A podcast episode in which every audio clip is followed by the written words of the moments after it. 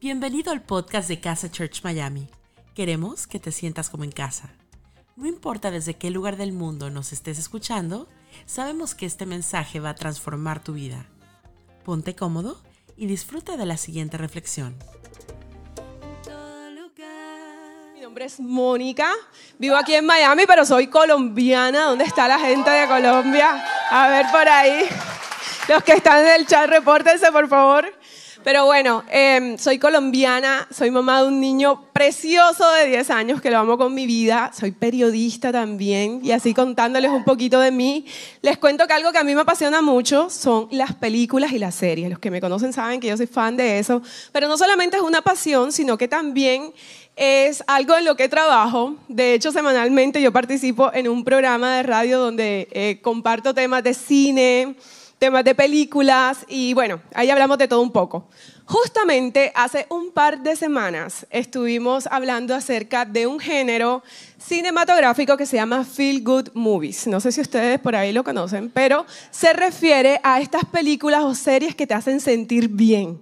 ¿Cierto? De repente uno ve cosas y uno queda como estresado, como que tiene que reponerse. Esto no, esto es lo opuesto. Te hacen sentir bien, te relajan, te llenan de optimismo, de ganas. Y todos tenemos por ahí como una serie o una película que uno dice, esta es mi película que me hace sentir bien, cuando me siento por ahí bajo de nota, la veo y yo quedo súper. Me encanta. Entonces, aparte de ser uno de mis géneros favoritos, yo pensaba, ¿por qué no decir que este mensaje que yo les voy a compartir esta noche es un feel good mensaje? un mensaje que te va a hacer sentir bien. Y bueno, eh, quiero comenzar eh, haciéndoles una pregunta a ustedes. De repente en algún momento se habrán sentido como que están en un lugar que no se sienten del todo cómodos. Quizá estás atravesando un momento donde quizá el espacio donde estás o las personas que te rodean, tú dices, no me siento cómodo aquí. O estoy en una etapa de mi vida donde yo digo, ¿cómo llegué yo a esto? ¿Cómo terminé yo aquí? Y quizá no en todas tus áreas tenga que ser así, pero hay una área donde tú dices, no, no me siento del todo bien.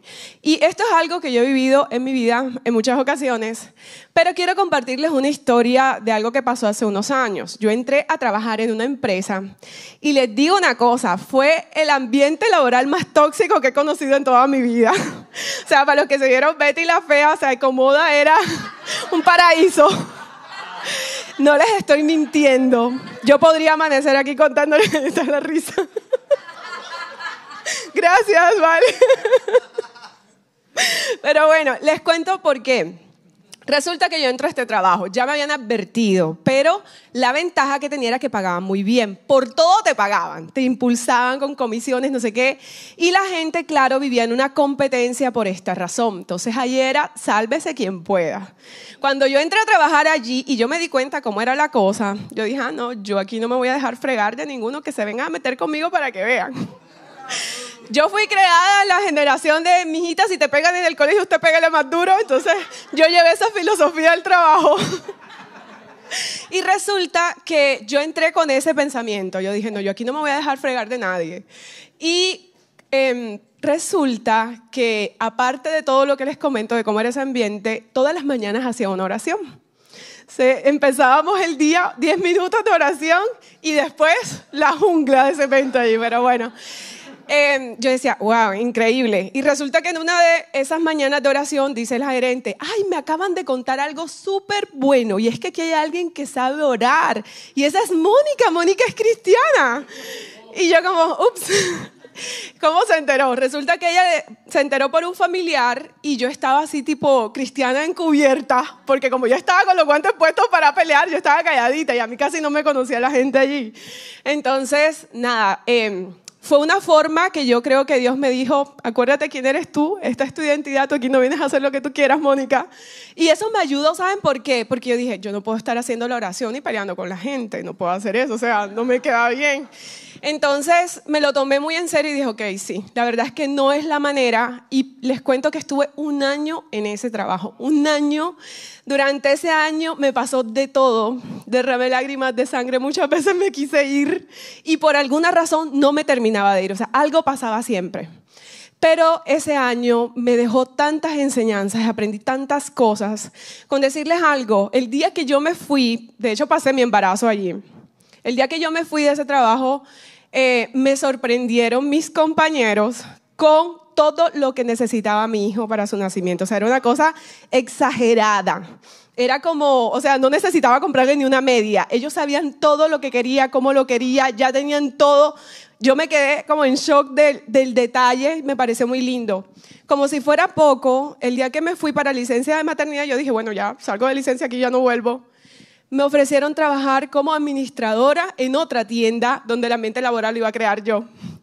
Así que em, yo les cuento esto porque porque si algo me enseñó ese año de esa escuela tan dura, es que hay bendiciones escondidas en medio de situaciones y momentos donde no nos sentimos bien. Y no lo venimos a entender sino mucho después. Y, es de lo que te quiero hablar esta noche. Y es que nosotros tenemos algo que está en nuestro ADN. Y es que hemos sido creados para florecer. Y ese es el tema de esta noche. Hemos sido creados para florecer. Y es algo que yo te quiero recordar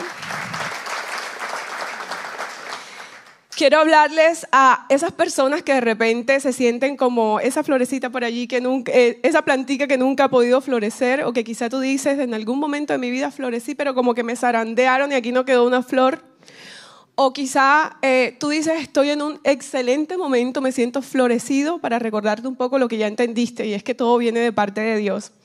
Y por eso quiero hablarte un poco de, digamos, del término de, biología, tipo del colegio, que es florecer. Florecer es un estado del crecimiento de la planta, es una etapa en su crecimiento.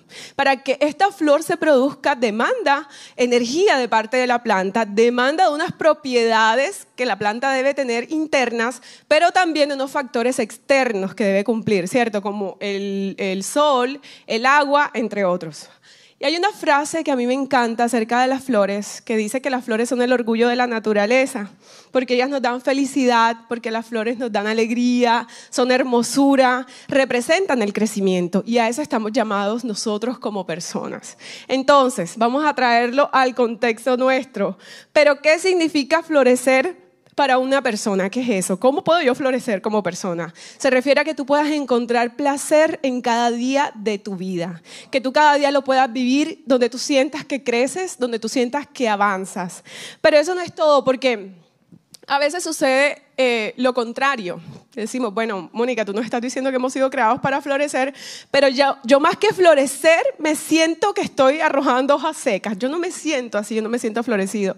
Y es que a veces nosotros eh, tenemos algo en nuestro corazón y se llama inconformismo.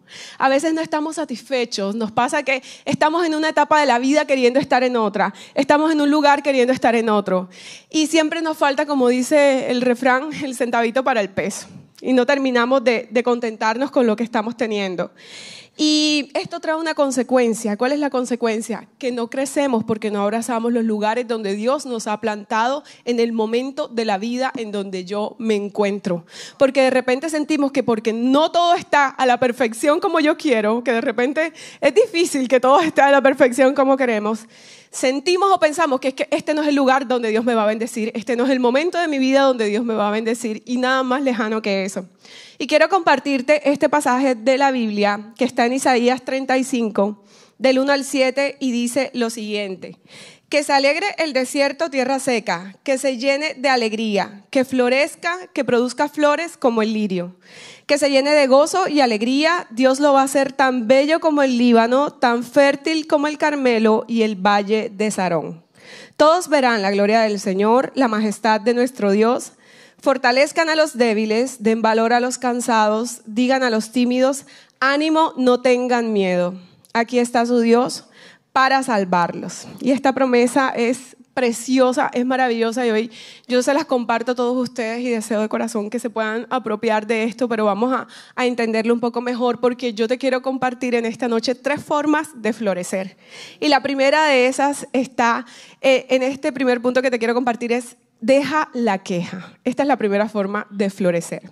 Y es que dice Isaías 35.2 que florezca, que, produzca flores como el lirio, que se llene de gozo y alegría. Pero ¿cómo así que me llene de gozo y alegría? Es que si Dios me está diciendo allí, llénate de gozo y alegría, ¿qué es lo opuesto a esto? La queja. ¿Por qué? Porque la queja afecta completamente nuestro estado, de ánimo. Ese, hábito que a veces se desarrolla en nosotros, que de hecho es bien peligroso que pase, estar todo el tiempo solamente eh, manifestando las cosas que no nos gustan, que nos tienen inconformes o con lo que nos estamos sintiendo mal.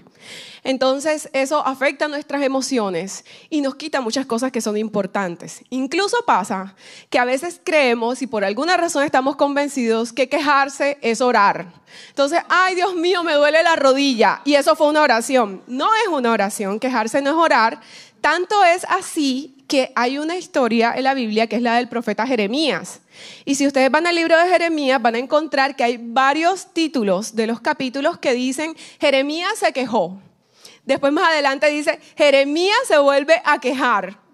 Y después dice, Dios le responde a Jeremías. ¿Y ustedes qué creen que Dios le respondía a Jeremías? ¿Ustedes creen que Dios le respondía a la queja? Ah, bueno, esto es lo que te molesta. Aquí está, resuelto. Imagínense que si ustedes van a ese libro, se van a encontrar que una de las respuestas que Dios le dio a Jeremías fue decirle, deja de hablar bobadas y enfócate en lo que en verdad tiene valor. Literal, vaya y búsquelo en la Biblia, ahí está. Así le contestó Dios, deja de hablar bobadas y enfócate en lo que tiene valor, para que puedas ver lo que yo tengo para ti. Se lo dice Dios ayer. Entonces, eh, ¿a qué voy con esto? Que cuando nosotros nos llenamos de esas quejas, nos empezamos a olvidar de lo que sí funciona en mi vida para enfocarme en lo que no funciona. Y, ahí es donde está el peligro de lo que podemos pasar. Cuando yo les hablo de que en, en, ocasiones nos pasa que estamos en una etapa de la vida queriendo estar en otra, yo me siento muy identificada con eso porque hubo una ocasión y me pasó, yo creo que, por ejemplo, a los inmigrantes nos pasa mucho, ¿no?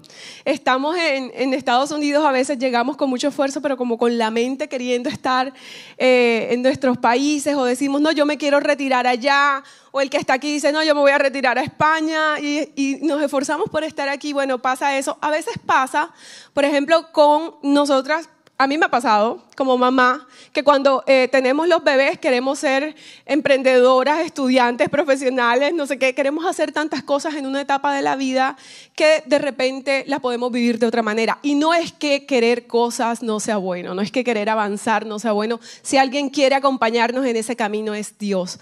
Pero aquí está el tema de enfocarnos en lo que en estos momentos no puedo hacer, que me está robando lo que sí puedo hacer y lo que sí está saliendo bien en mi vida en, esto, en esta situación. Y como les decía, me, pasaba y en el mes de abril ocurrió esto. Yo estuve en Colombia visitando a mi familia, yo ya tengo a mi mamá, a mi hermano y, más familiares. Y cuando el avión va aterrizando en Barranquilla, que es a donde yo viajo, yo veía eh, el paisaje y a mí me da como una alegría en el corazón. Yo no sé los que, cuando, los que viajan cuando van llegando a su país, uno lo ve y uno como que le da una emoción como, ay, mi hogar, mi casa. Y yo voy aterrizando y me da esa emoción. Eso fue en este mes de abril, ¿verdad? Cuando yo regresé de ese viaje y voy aterrizando, que, que venimos ya entrando a Miami, yo empiezo a ver Miami y yo sentí esa emoción. Yo decía, ay, qué rico, ya llegué. Y tenía mucha alegría y en ese momento me cuestioné y decía, espérate. Y yo le decía a Dios allí en el avión donde estaba, Dios mío, em, ¿cuál es mi hogar? ¿Es en Colombia donde está mi mamá, mi hermano, mi cuñada, mi familia? ¿O es aquí. ¿Dónde es mi hogar? Y yo sentía que Dios me contestaba y me decía, tu hogar es aquí, donde yo te he puesto, donde vives con tu hijo. Y ustedes saben que a mí se me salían las lágrimas en ese momento y como que algo hizo clic en mi corazón y sentí tanta paz de darme cuenta que sin, sin ser consciente uno se resiste tanto a las cosas y a los lugares donde Dios te ha puesto y donde te está bendiciendo.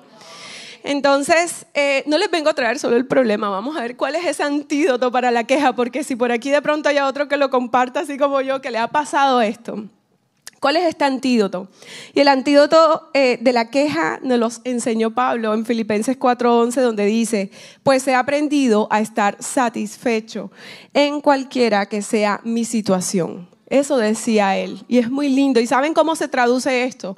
En una palabra que se llama contentamiento. Contentamiento es la capacidad que tenemos de vivir de tal manera que tus deseos insatisfechos no frenan tu felicidad. Te lo voy a repetir. Vivir de tal manera que tus deseos insatisfechos no frenan tu felicidad. Y ahora quiero ir a este segundo punto que nos dice, encuentra la grieta en el hormigón. Y aquí vamos a ver Isaías 35, 1, donde Dios nos dice, Que se alegre el desierto, tierra seca, que se llene de alegría, que florezca, que produzca flores como el lirio. Ahí estamos recordando y repasando este mensaje que es florecer. Y aquí Dios nos lo está diciendo, florece, alégrate. Dios te lo está diciendo hoy. Y, y pasa lo siguiente, que si ustedes analizan este versículo, dice tierra seca. ¿Cómo que florecer tierra seca? Si acabamos de hablar que para que la planta pueda eh, producir la flor requiere de unas condiciones, ¿cierto? Externas, internas, en fin. ¿Cómo que florece en tierra seca? Y aquí es donde quiero hablarte acerca de este punto, que es encontrar la grieta en el hormigón. Algunos de ustedes han visto flores nacer entre el cemento, entre el pavimento es lo más hermoso, yo creo que eh, uno le llama la atención, ¿cierto? Uno va caminando y de repente ve y, ay, qué lindo, ¿cómo nació esa flor allí? Y quiero compartirles ahí en pantalla, miren qué lindo. Miren estas flores en el lugar más inverosímil, más extraño y poco común, miren esta belleza. Cómo se abren paso. Esta sí dijo, aquí vengo yo y nazco porque nazco, florezco, no me importa nada. Yo espero que haya muchos aquí que, que hoy se decidan hacer como esta flor. Y saben algo que, que algo que se explica es que cuando la raíz o la planta encuentra una grieta, así sea microscópica, ella tiene la capacidad de meterse por allí y crecer. Incluso puede desplazar el pavimento o el cemento con la energía potencial de su crecimiento. Y es que así como veíamos en las fotos, hay flores que se ve que han desplazado el pavimento, ¿cierto? Que van como abriendo más esa grieta. ¿Y qué nos habla esto a nosotros? Que tú puedas encontrar lo bueno de la situación que estás viviendo. Que esa, ese, ese hormigón, ese cemento, ese pavimento puede ser esas pruebas que estás viviendo, esa situación que no te agrada, que tú dices, yo en esto no quiero estar, la verdad es que no es algo que yo quiero estar viviendo, ¿cómo quisiera avanzar a mi siguiente etapa? Y, y puede que, que hayan condiciones hostiles para ti, como las que estas flores tienen. Y aún así, Dios te dice en tierra seca, florece. Que tú tengas la capacidad de crecer aún cuando tú digas nada en estos momentos está a mi favor. Y en este, en este punto nos encontramos con dos caminos. Y esos dos caminos son, uno, empalagarnos con nuestra tristeza. Eh, a mí me ha pasado y por ahí a veces uno se encuentra personas que, que como que consienten la tristeza, la arrullan como si fuera un bebé, la alimentan, la cuidan, quiero estar triste. Si por ahí tienen la oportunidad de un poquito de felicidad, se la niegan porque es que no, yo esto me lo merezco, esta situación. Y todo lo que pueda hacer para alimentar su tristeza, lo va a hacer. Esa puede ser una opción si, estamos en un momento de dificultad y, decimos, bueno, ¿florezco o no florezco? Bueno, decido empalagarme con mi tristeza. Esa es una opción. La otra opción es tener determinación para la felicidad. Y es que cuando hablamos de florecer, florecer es un verbo que implica acción, que implica intencionalidad.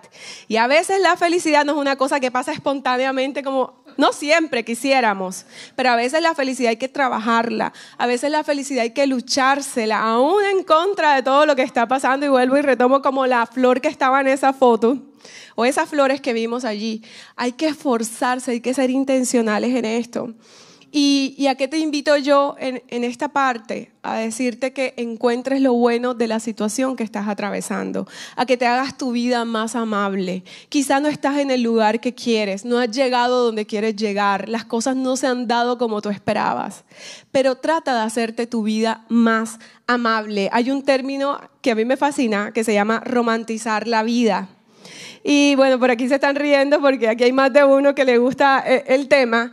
Y eso se refiere a llenar tu vida de pequeños detalles que la hagan especial. Es hacer, eh, añadir belleza a los momentos más cotidianos de tu vida. Y es que lo cierto es que la vida está llena de momentos rutinarios. La mayor parte de la vida se va allí. Qué lindo que nosotros podamos hacerla más bella, que podamos adornar la vida, por decirlo de algún modo, y de agregar belleza a cada día que nosotros tengamos. A eso se llama tener determinación para la felicidad, así como lo hacen estas flores. Y antes de pasar a este siguiente punto, quiero recordarte o quiero invitarte y me encantaría que fuera así, que de esta noche que estamos aquí hablando, la próxima, que tú estés en un lugar y tú veas esa flor que, que está allí florecida en medio del cemento, en medio de, de esas condiciones que no debería estar, tú te acuerdes de esta noche, tú te acuerdes de este mensaje y de esta palabra que hoy, Dios quiere decirte, porque puede que al otro lado de la grieta haya esperanza, hay vida, hay luz.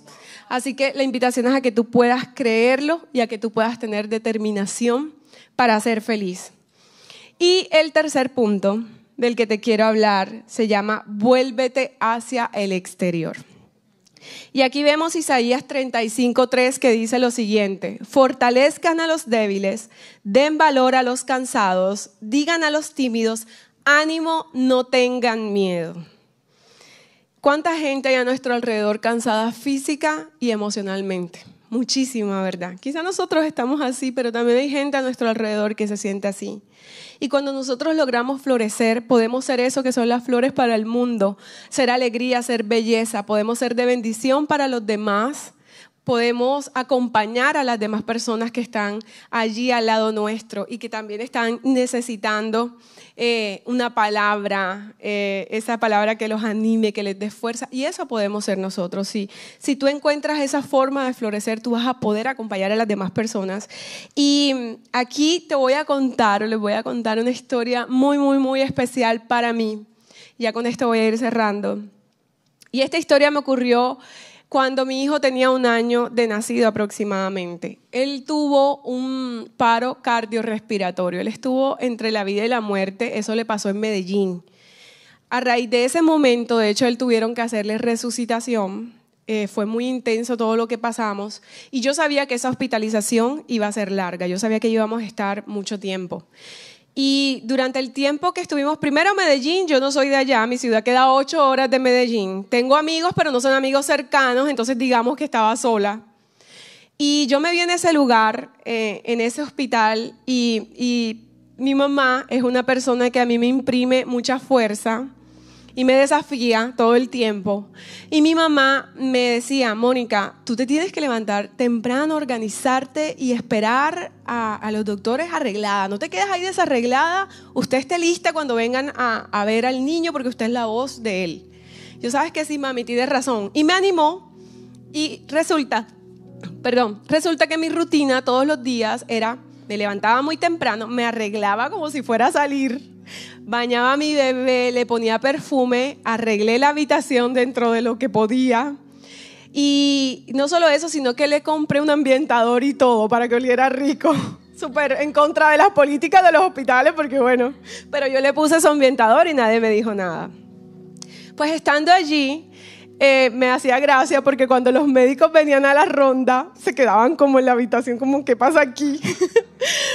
me miraban y a veces eh, dentro del, grupo de personas que hacían la ronda alguien decía, ay, qué rico huele. Y entonces ya como, imagínense, dos meses en el hospital ya nos conocíamos. Pero pasó algo muy curioso y es que en las noches yo me acostaba tardísimo porque a todas estas yo, imagínense, con mamá, bebé, y, y yo decía, me lo van a robar, me quedo dormida, me roban al bebé. Y dentro de eso yo me acostaba tardísimo. Y en ese momento se fue generando con las personas que hacían los turnos de noche en el hospital, que cuando estaban por ahí libres se iban para mi habitación a echar cuentos. Íbamos allá a hablar. Entonces ese era como el lugar que ahí se aparecían las enfermeras, ahí se iba el médico, el terapista y ahí terminábamos cuatro o cinco personas. Todas las noches alguien aparecía a echar cuentos. Y me llamó tanto la atención que eso sucediera porque decía, estaba yo pasando un momento difícil, gracias a Dios la vida de mi hijo se había salvado, porque más que pensar en lo difícil que estaba haciendo, yo estaba muy agradecida de que él siguiera vivo. Y y haberme rodeado de estas personas, déjenme decirle que lo fue todo para mí. Pero creo que también hubo una parte en donde ellos dijeron, aquí pasa algo y por alguna razón querían estar allí conmigo acompañándome. Porque creo que es lo que pasa cuando nos atrevemos a florecer aún en los lugares menos pensados. Y como si fuera poco, me pasó que, que poco antes de irme del hospital, hubo un médico que se me acercó que fue un residente y este médico fue el que le practicó la resucitación a mi hijo. Y él se acercó a mí y me dijo, una de esas noches que, que hablábamos allí, y me decía, ¿sabes una cosa, Mónica? Yo tengo que decidir cuál va a ser mi especialización. Y yo tenía una duda entre ser internista o ser pediatra.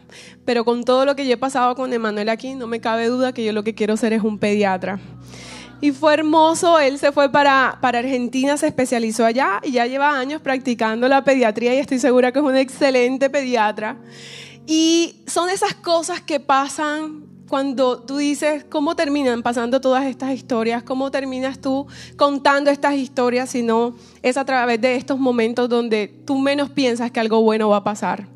Y eso es lo que yo te quiero compartir hoy. Y quiero regalarte una promesa final. ¿Sabes algo? Después de la flor, ¿sabes que viene en la planta? Vienen los frutos.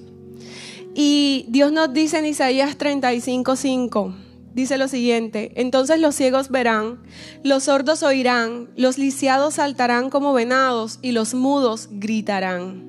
Aquí estamos hablando de milagros, aquí estamos hablando de cosas imposibles. Y Dios está hablando de la tierra seca y te está diciendo, alégrate, florece, ayuda a los otros, anima a los demás, diles que no tengan miedo. Y después de esto, ¿sabes qué va a pasar? Que Dios va a permitir que cosas que tú pensabas improbables sucedan. Y es lo que te quiero compartir en esta noche. Mi invitación es esa para ti. Florece, abraza el lugar donde has sido plantado, llena de belleza todo lo que te rodea y prepárate para vivir milagros de parte de Dios. Muchas gracias.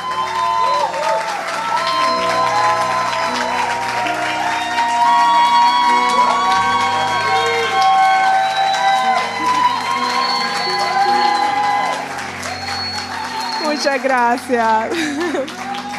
Muchas gracias. ¿Qué les parece si aprovechamos ahora este momento para orar? Y vamos a cerrar ahí los ojos donde nos encontramos a decirle, Señor, gracias porque sé que tú no pierdes cuidado de mi vida. Gracias, Señor, porque sé que tú conoces la situación y la etapa en donde me encuentro. Señor, tú conoces cada corazón que está aquí. Y si bien es cierto que queremos realizarnos en todo sentido, a veces nos sentimos tan frustrados y quizá aquí hay muchos corazones frustrados, muchos corazones cansados, Señor, que, que sienten que, que florecer es algo quizá improbable para ellos, pero sé que hoy tu intención es hablarnos, hoy tu intención es decirnos que podemos florecer, donde menos lo pienses, Dios tiene bendiciones para ti. Donde tú menos creas, hay bendiciones escondidas, maravillosas que Dios tiene listas para entregarte. Hoy te invito a que florezcas, hoy te invito a que creas en ese Dios que tiene, en ese Dios que ama la alegría, en ese Dios que ama como tú eres, que ama como sonríes, que ama como caminas, cómo eres, cómo hablas, en ese Dios que se alegra de verte feliz, que Él sabe más que nadie las pruebas que estás enfrentando, Él sabe más que nadie las batallas que estás viviendo, Él las conoce. En esta noche quiero que sepas que Él sabe lo que estás viviendo, que Él no pierde cuidado, Él conoce a detalle lo que pasa por tu mente y por tu corazón, pero Dios no se va a quedar allí, ni tú te vas a quedar allí tampoco. Este momento es pasajero, este no es tu destino. Y hoy, Señor, llénanos de eso, llénanos de ganas, llénanos de alegría, que podamos movernos hacia lo que nos hace felices, aún llénanos de creatividad y de ideas para hacer nuestra vida hermosa, para hacerla mejor aún en los detalles más pequeños. Gracias porque sé que veremos milagros de parte tuya. Gracias porque sé que hoy todos quienes escuchamos este mensaje vamos a, dar belleza a nuestro alrededor y también vamos a, estar dispuestos a animar a esas personas que a nuestro alrededor lo están necesitando. Gracias por escucharnos y en esta noche te bendecimos y te oramos en el nombre de Jesús. Amén y amén.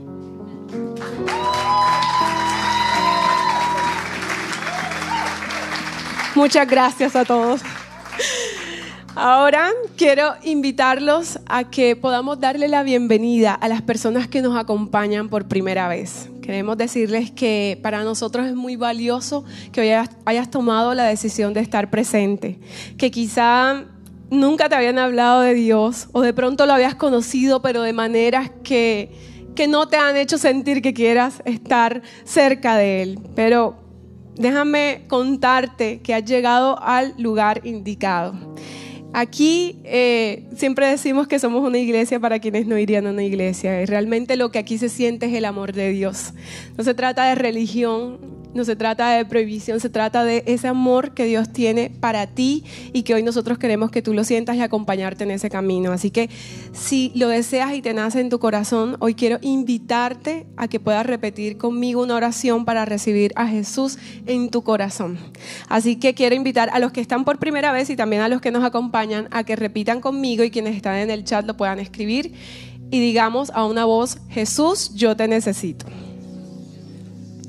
Señor, gracias por la vida de todas las personas que hoy están recibiéndote en su corazón. Gracias, Señor, porque sé que tienes cosas preparadas para ellas y que no están aquí por casualidad, que a ti nada de esto te toma por sorpresa, tú los estabas esperando, Señor. Gracias por cada vida aquí presente y quedamos en tu presencia, Señor.